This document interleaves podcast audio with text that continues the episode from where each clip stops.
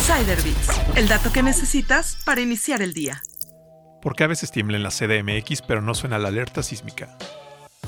Todo el que se ha despertado a la mitad de la noche por el penetrante sonido de la alerta sísmica sabe que no es una experiencia divertida. Pero es mucho peor andar por la vida como si nada y de pronto sentir que la Tierra se mueve sin aviso.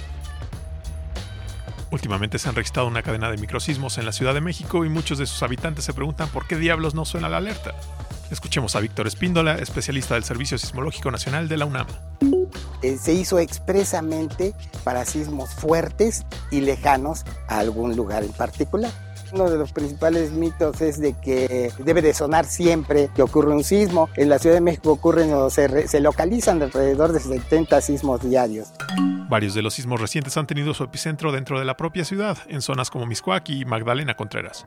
Ahora escuchemos a Jonathan Arreola del Centro Nacional de Prevención de Desastres. Hay un algoritmo. Dentro de este sistema hay programas de computadora. Si no se cumple el criterio de que se detecte que sea un sismo potencialmente peligroso, no se va a emitir el alertamiento. El tiempo entre la alerta y el sismo depende de la distancia de origen y puede proporcionar hasta 120 segundos para tomar medidas de seguridad.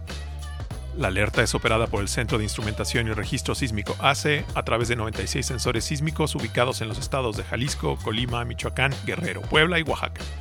Descubre más historias en businessinsider.mx. Insider Bits, el dato que necesitas para iniciar el día.